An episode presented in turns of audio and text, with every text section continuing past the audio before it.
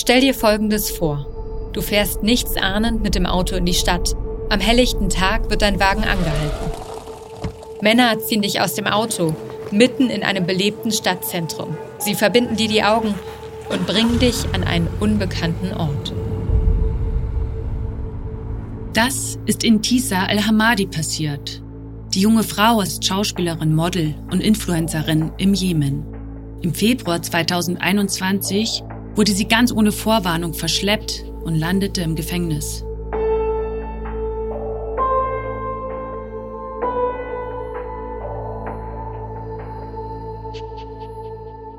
Ich schaue mir nochmal ihren Kanal an. Der Name bei Instagram ist Enza70. Schau mal, da steht Enza Al-Hamadi Official. Und ich glaube, sie hat am 25. Januar Geburtstag. Guck mal hier, da ist so ein Party-Emoji hinter dem Datum. Ja, so sieht ein ganz typischer Post von ihr aus. Hier trägt sie einen roten Turban und ein sehr traditionelles Gewand. Die Arme sind bedeckt. Ja, sie lacht in die Kamera und die meisten Fotos von ihr sind mit Schleier. Die Augen sind sehr blau. Scheint fast so, als würde sie einen Filter benutzen oder sogar gefärbte Kontaktlinsen. Schau mal, hier eine Filmszene mit ihr. Salam alaikum. Salam alaikum. مش مبين عاقل قرية المفرق ich glaube, da hat sie als Schauspielerin gearbeitet. Das könnte so eine Art jemenitische Soap sein.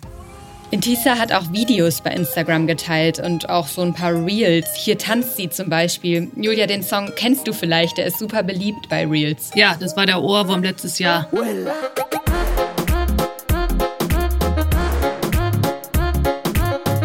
Das ist so ein typischer Instagram- oder TikTok-Tanz. Sie wirkt dabei so unbeschwert. Aber jetzt sitzt sie in Haft. Hinter Gittern. Seit über einem Jahr.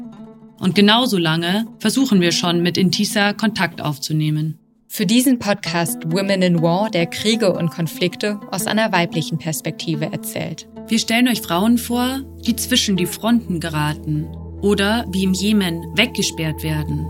Frauen, die unsichtbar gemacht werden sollen. Wir gehen für euch auf Spurensuche und heute folgen wir der Spur von Intisa.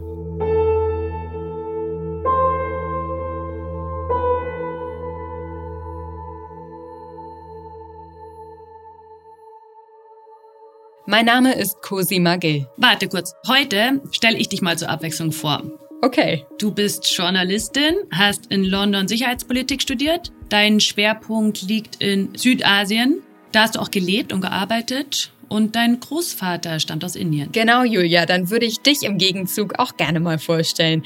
Dein Name ist Julia Leb und du bist Kriegsreporterin. Aber ich weiß ganz genau, dass du das Wort eigentlich nicht magst.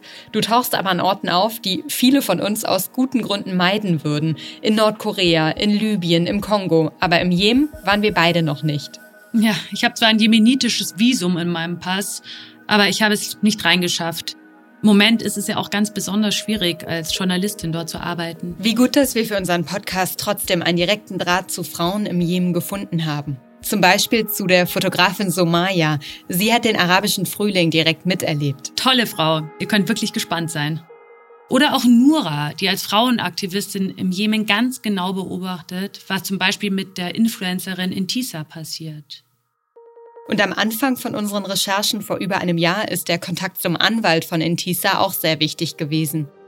Er heißt Khaled Al-Kamal.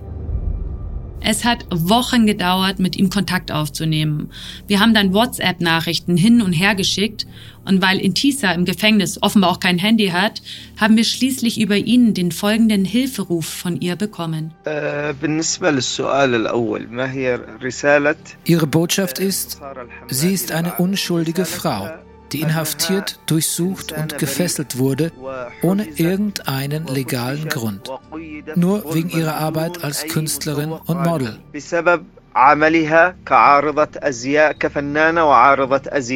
Und er hat uns auch diese Nachricht geschickt über die konkreten Haftbedingungen von Intisa. Sie darf nicht mit Anwälten oder ihren Eltern reden, bekommt nicht genug zu essen oder zu trinken. Als sie protestierte, wurde sie bestraft. Sie schläft in Handschellen, ist gefesselt, wenn sie ins Badezimmer geht, isst oder trinkt.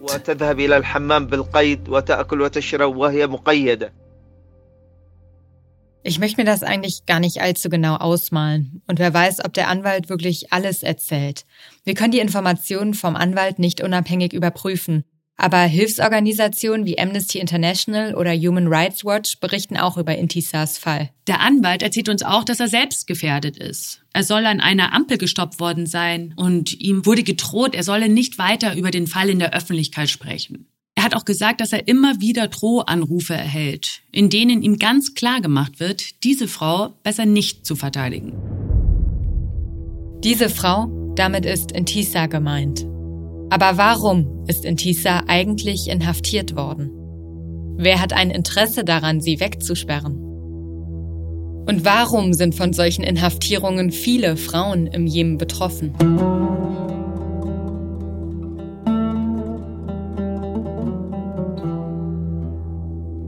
Das sind alles Fragen, die wir besser beantworten können, wenn wir uns zunächst einmal den Konflikt im Jemen etwas genauer anschauen. Meiner Meinung nach gibt es mindestens drei Ebenen, die wichtig sind. Die erste Ebene spielt sich innerhalb der Landesgrenzen ab. Die Husi-Rebellen kämpfen gegen die Regierung im Jemen.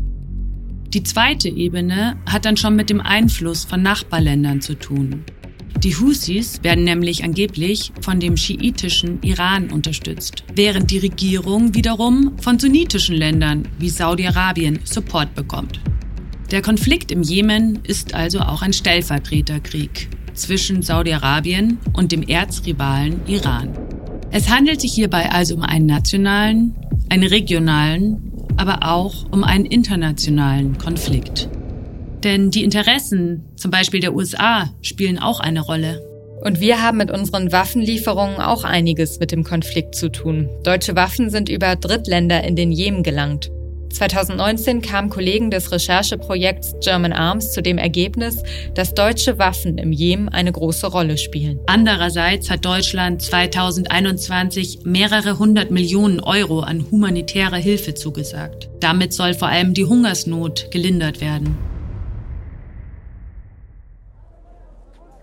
Dass der Jemen ein Schauplatz ist für so viele Machtkämpfe und kriegerische Auseinandersetzungen, ist auch ein Grund, weshalb das Land so bettelarm ist. Bis heute. Fünf Millionen Kinder im Jemen haben laut UN nicht genug zu essen. Viele müssen arbeiten, statt zur Schule zu gehen. Hilfsorganisationen sprechen von der schlimmsten humanitären Krise der Welt. Hungerkatastrophe im Jemen nimmt dramatische Ausmaße an. Der Jemen, ohnehin bitterarm, leidet seit Jahrzehnten unter Nahrungsmittel- und Wasserknappheit. Im Frühling 2011 erreichte schließlich der arabische Frühling den Jemen. Die Hoffnung auf bessere Lebensverhältnisse war sehr groß.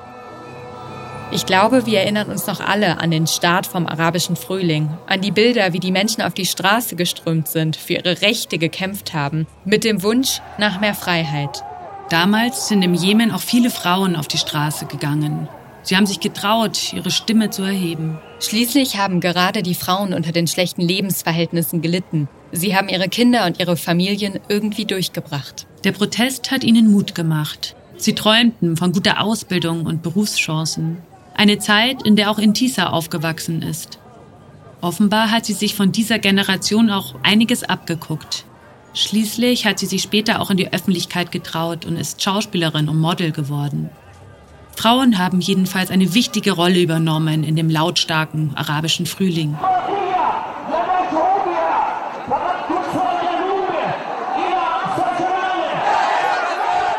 Der damalige Präsident Ali Abdullah Saleh versucht die Demonstranten erst mit wirtschaftlichen Zugeständnissen, dann mit Gewalt und dem Militär in Schach zu halten. Saleh wird dann bei einem Granatenangriff schwer verletzt. Unter starken Sicherheitsvorkehrungen hat im Jemen die Wahl eines neuen Präsidenten begonnen. Einziger Kandidat ist der bisherige Vizepräsident Hadi. Auf ihn hatten sich die beiden größten Parteien des Landes verständigt. Der frühere Amtsinhaber Saleh, der mehr als 33 Jahre an der Macht war, hatte sich im Januar nach monatelangen blutigen Protesten gegen seine Herrschaft in die USA abgesetzt. Sein Nachfolger Hadi regiert nun ein chaotisches Land geprägt von Korruption, erstarkten Dschihadisten und Separatisten, die für einen unabhängigen Südjemen kämpfen. Genau in diesem Chaos nutzen Husi-Rebellen, damals eine Minderheit, ihre Chance. 2014 schaffen sie es, wichtige Provinzen unter ihre Kontrolle zu bringen. Dabei profitieren sie auch vom Frust vieler Menschen, die sich mehr vom arabischen Frühling erhofft hatten. Sogar sunnitische Gruppierungen stoßen nun zu den schiitischen Husis. Und die werden einfach immer stärker und stärker. Und in dieser überraschenden Koalition haben sie es dann geschafft, 2014 die Hauptstadt Sanaa einzunehmen und den neuen Präsidenten Hadi zur Flucht zu zwingen. Das sunnitische Saudi-Arabien ist nun mehr als nur alarmiert. Denn die Husis sollen von dem Erzrivalen der Saudis, nämlich dem schiitischen Iran, unterstützt werden. Für die Saudis ist die rote Linie also überschritten. Und so wird aus mehreren sunnitischen Staaten eine Allianz gegen die Husis gegründet. Ein Ziel ist es, den Exilpräsidenten Hadi zu stärken. Und damit beginnt der Krieg im Jemen so richtig zu eskalieren. Und die Allianz unter der Führung der Saudis bombardiert gnadenlos. Das geht jetzt seit Jahren so. Unzählige Luftangriffe haben das Land erschüttert. Es gibt Hunderttausende tote Zivilisten.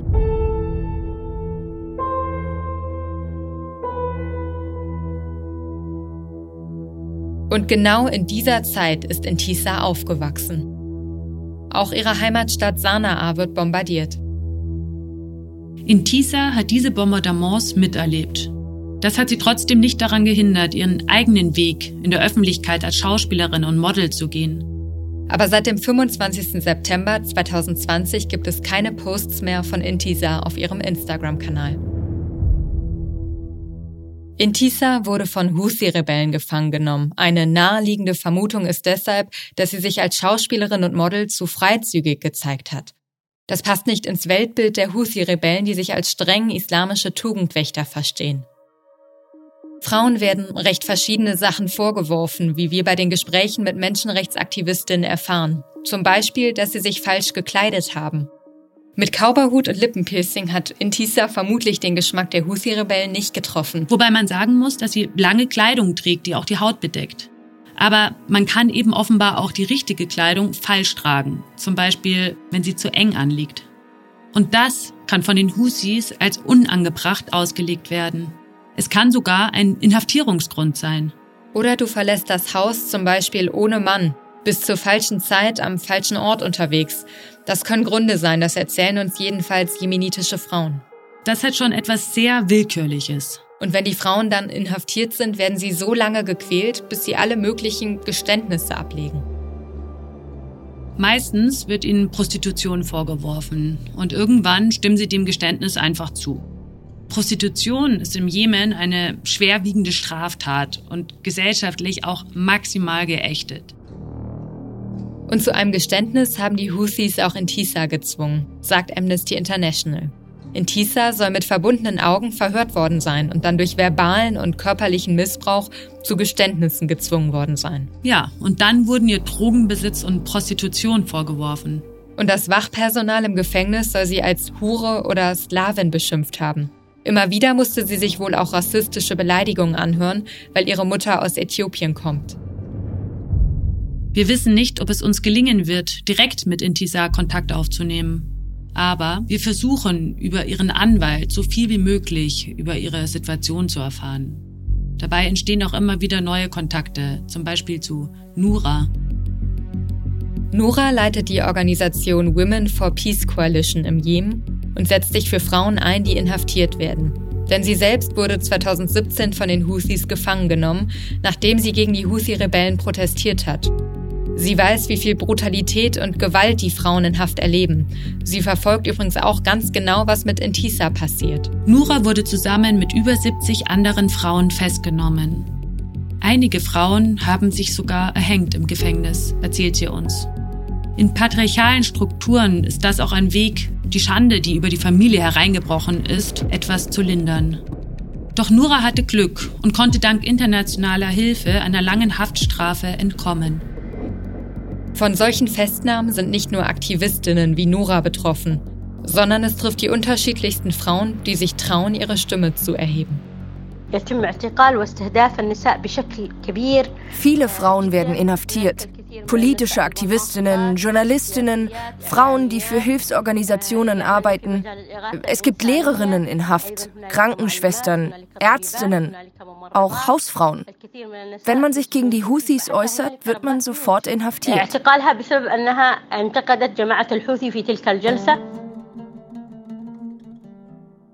طبعا ظروف الاعتقال ظروف الاعتقال سيئة جدا الباصات أو السيارات سوداء اللون die Haftbedingungen sind schrecklich. Zuerst werden wir Frauen einfach festgenommen, zu Hause, auf der Straße, in Cafés und zu irgendeinem beliebigen Ort gebracht. Erstmal nicht richtige Gefängnisse. Dort sind Müll, Ratten, Kakerlaken. Und dann gibt es noch die Zeit der Folter und Befragungen. Die starten um 9 Uhr abends und gehen bis 4 Uhr morgens.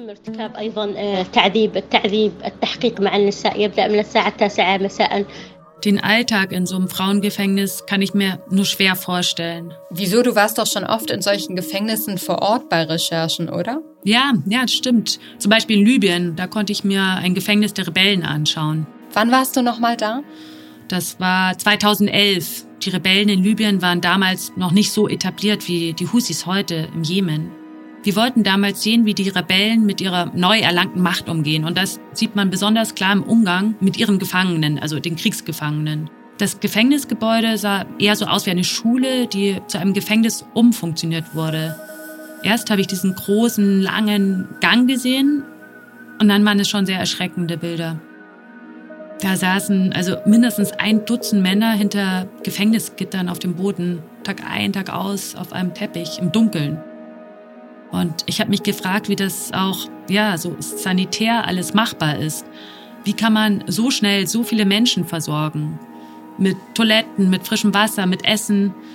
Es ist ja auch eine Organisationssache. Also ich kann mir das momentan einfach nur sehr schwer vorstellen, wie es jetzt bei Intisar wohl ausschauen mag. In den Gefängnissen im Jemen sieht es auch katastrophal aus. Das ist jedenfalls der Eindruck, den wir im Gespräch mit Nora bekommen haben. Sie hat geschildert, dass das Wasser modrig ist. Essen gibt es auch nur einmal am Tag und dazu kommt dann noch diese körperliche Gewalt, die Folter, von der sie erzählt. Und manchen Frauen wird mit einem entwürdigenden und auch extrem übergriffigen Jungfrauentest gedroht. Unverheiratete Frauen werden dazu gedrängt, den Jungfrauentest im Gefängnis zu machen. Das ist eine der schlimmsten Arten der Folter und sexuellen Gewalt, die es gibt. Es betrifft besonders Frauen, die jünger sind als 19, auch Intisar al-Hamadi und ihre Freundinnen. Auch psychisch eine schlimme Bedrohung.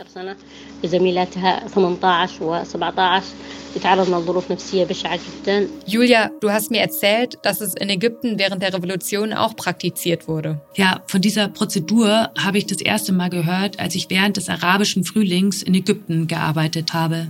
Frauen wurden von dem Tahrirplatz gezerrt und dann dieser erniedrigenden Prozedur unterzogen. Mit welcher Begründung? Den Frauen wurde unterstellt, dass sie nicht aus politischen Gründen auf dem Tahrirplatz demonstriert haben, sondern weil sie dort Männer kennenlernen wollten. Und deswegen hatten Militärärzte dann untersucht, ob es sich bei den unverheirateten Frauen tatsächlich noch um Jungfrauen handelt. Diese Erniedrigung richtet sich nicht nur gegen die Frau, sondern gegen die ganze Familie. Und mit dieser Drohung war auch Intisa konfrontiert. Es ist schwer auszuhalten, wie ausweglos die Situation für Frauen wie Intisa ist. Weigern sie sich, ein Geständnis abzulegen, dreht sich die Spirale aus Verhören und wahrscheinlich Folter einfach weiter. Doch wenn sie einlenken und der Behauptung, sie seien Prostituierte zustimmen, dann sind sie auch geliefert. Denn Prostitution ist, wie vorhin schon erwähnt, eine Straftat im Jemen. Und selbst Frauen, die entlassen werden, sind danach dauerhaft gebrandmarkt. Denn niemand möchte etwas mit einer Prostituierten zu tun haben. Intisas Anwalt hat uns erzählt, dass die Familien nicht darüber sprechen wollen, wenn eine Frau inhaftiert wird. Zu groß sei die Angst, öffentlich an den Pranger gestellt zu werden. Hinzu kommt, dass freigelassene Frauen oft einwilligen müssen, als Spioninnen für die Husi zu arbeiten. Auch das kann zur gesellschaftlichen Ächtung führen.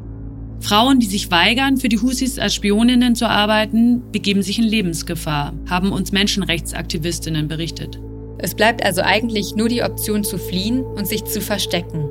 Und dahin zu fliehen, wo die Houthis nicht das Sagen haben. Das hat zum Beispiel Nora auch gemacht, nachdem sie von Hilfsorganisationen rausgeholt worden ist.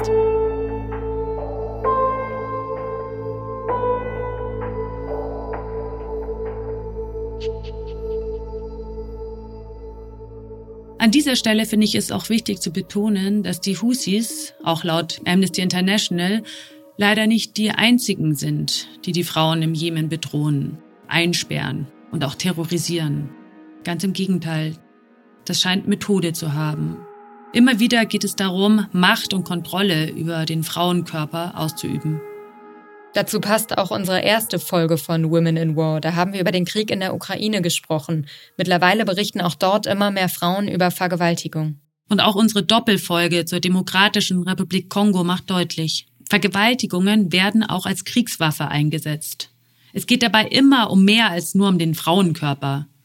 Es geht darum, die Familien und den Zusammenhalt der Gemeinschaft zu zerstören, Frauen aus dem öffentlichen Leben zu verdrängen, sie unsichtbar zu machen.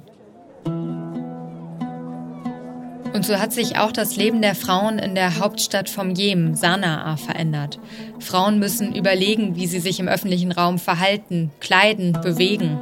Um ein besseres Bild davon zu bekommen, habe ich eine jemenitische Freundin von mir angeschrieben. Sie lebt jetzt schon länger im Ausland, aber was sie so richtig nervt, ist, dass es immer nur ein Bild vom Jemen im Ausland gibt. Hungerbauch und Gefängnis. Sie möchte, dass man auch ein anderes Bild vom Alltag im Jemen bekommt. Deswegen hat sie mir eine, in Anführungsstrichen, ganz normale, junge, kreative Frau vorgestellt. Sie heißt Somaya. Somaya ist Fotografin und Filmemacherin. Wir haben sie telefonisch erreicht und sie hat uns erzählt, dass sie ein Riesenfan von Musik ist und jeden Abend zwischen 8 und 9 ihre liebste Radiosendung hört auf Yemen FM. Right now I'm listening to the Yemeni original songs. I should let you listen to this.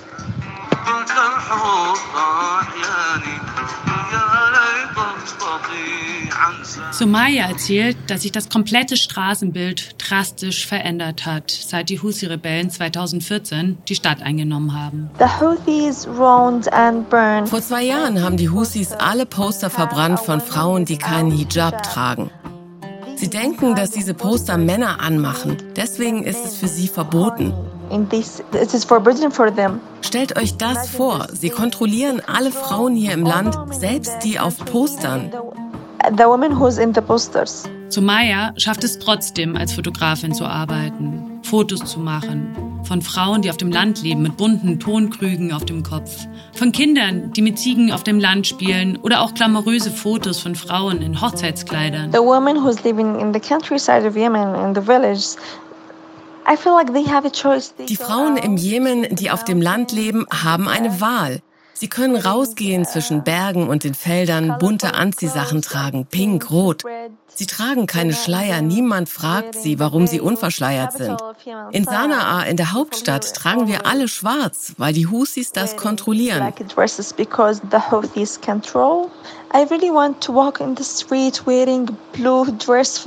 Ich würde gerne in einem blauen Kleid mit gelben und weißen Blumen herumlaufen. Ich möchte pink tragen. Ich möchte eine Person voller Farben sein. Unglücklicherweise ist das nicht meine Wahl. Die Gesellschaft entscheidet das für mich. Was darf ich anziehen? Wo soll ich hingehen? Was darf ich beruflich machen? Frauen wie Somaya sind innerlich zerrissen. Auf der einen Seite möchte sie als moderne jemenitische Frau leben und auf der anderen Seite holt sie das traditionelle Frauenbild immer wieder ein. Das führt im Leben auch zu einem Spagat, den wir auch manchmal auf ihren Fotos sehen. Übrigens auch auf den Fotos von Intisa, von der Schauspielerin, dem Model aus dem Jemen, das mitten auf der Straße festgenommen wurde. Seitdem wir an dieser Folge arbeiten, ist viel passiert. Im Herbst 2021 wurde Intisa zu fünf Jahren Haft verurteilt. Zuletzt waren deshalb auch keine Fotos mehr von Intisa zu sehen. Sie ist unsichtbar gemacht worden, von der Bildfläche verschwunden. Und das nun schon seit über einem Jahr. Ein Foto allerdings hat es in die Öffentlichkeit geschafft. Es hat mich sehr erschreckt. Es soll Intisa zeigen, mit rasiertem Kopf. Das Gesicht ist geblurrt, deswegen wissen wir nicht, ob es wirklich sie ist. Man ahnt die Glatze unter einem schwarzen Schleier. Das Foto hat uns erst im Januar 2022 erreicht, zwei Monate nach ihrer Verurteilung. Für diesen Podcast haben wir auch immer wieder Unterstützung vom Think Tank Yemen Policy Center bekommen. Eine Mitarbeiterin dieses Think Tanks steht auch im entfernten Kontakt mit der Familie von Intisa. Über sie hören wir, dass die Familie unglaublich besorgt ist. Viele Updates bekommen wir hingegen bis heute per WhatsApp von ihrem Anwalt, Khaled Al-Kamal. Allerdings müssen wir mittlerweile sagen, dass es ihr ehemaliger Anwalt ist. Die Familie hat ihn entlassen. Sie waren mit seiner Verteidigung und vor allem auch mit seinen öffentlichen Auftritten zu dem Fall gar nicht zufrieden. Schon komisch, oder? Dass er auch danach weiter über den Fall in der Öffentlichkeit spricht. Warum? Absolut. Darauf haben wir auch keine Antwort. Was wir wissen, ist jedoch, dass es Intisa gar nicht gut geht und dass sie weiter in großer Not ist. Ob Intisa wohl im Gefängnis mitbekommt, was sich in ihrem Land gerade verändert? Zumindest das macht ja ein wenig Hoffnung. Anfang April hat der jemenitische Präsident Hadi seine Macht überraschend abgegeben. Jetzt hat ein Präsidialrat übernommen. Das Ziel? Der Präsidialrat soll das Land so lange führen, bis es eine Lösung mit den Houthi-Rebellen gibt so soll der jahrelange Bürgerkrieg beendet werden. Ob das Frauen wie Intisa hilft, das steht allerdings in den Sternen. Bislang sind die Leidtragenden der undurchsichtigen Machtkämpfer jedenfalls die Zivilisten. Umso länger ein Krieg dauert und umso schlechter die Frauen behandelt werden, umso weiter fallen diese Länder auch wirtschaftlich zurück. Das ist ein Teufelskreis. Und dieses Unrecht braucht Zeugen. Genau aus diesem Grund ist es wahnsinnig wichtig, dass wir auch in den Jemen schauen und verstehen, was da abgeht. Und dass wir Geschichten von Frauen, wie die von Intisal Hamadi, sichtbar machen.